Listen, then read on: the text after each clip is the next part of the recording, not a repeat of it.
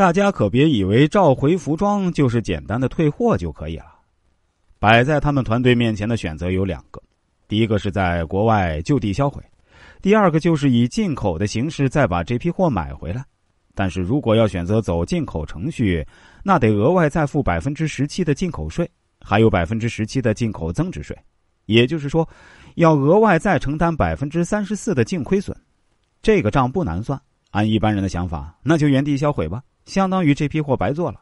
要知道，当时龙先生他们公司账面上已经基本没钱了，但在当时，不管是龙先生团队还是配合他们生产的工厂呢，都有点接受不了这样一个事实，因为生产出这批衣服实在太不容易了，这么长时间的心血就这么销毁，实在不甘心。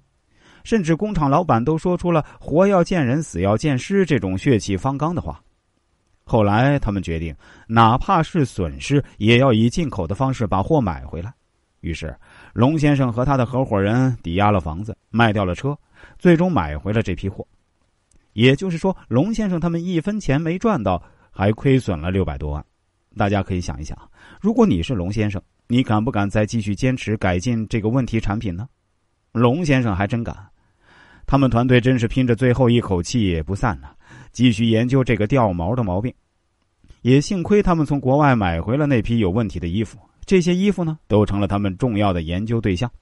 他们从原材料上去研究，从制作工艺上去研究，从工厂机器设备上去研究，逐步改善。前前后后经历两年，终于搞定了这个掉毛问题。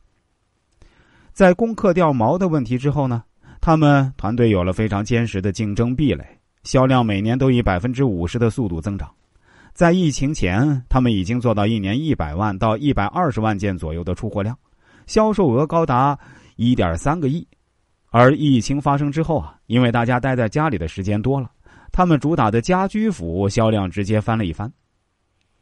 现在我们再回过头看龙先生他们团队的成长，每一次峰回路转都特别惊心。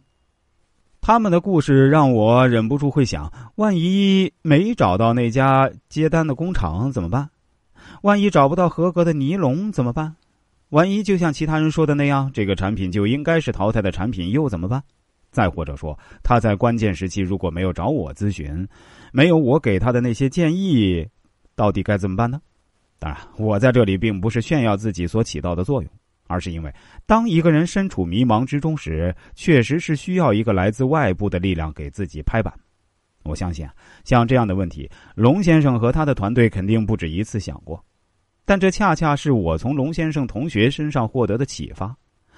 当所有人都只会对你说不可能的时候，当现实中问题一个接一个袭来的时候，又在不断印证这个失败的预言的时候，我们还能不能坚持下去，继续战斗？这是我们每个人在逆境中必须要回答的命题。